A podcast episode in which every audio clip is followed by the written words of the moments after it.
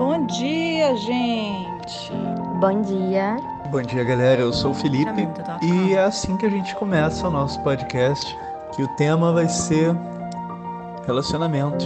Tá aí, Dia dos Namorados, né? E vou deixar aqui para vocês uma frase que eu adoro, é, somos o resultado dos livros que lemos, dos cafés que desfrutamos, das viagens que fazemos e das pessoas que amamos.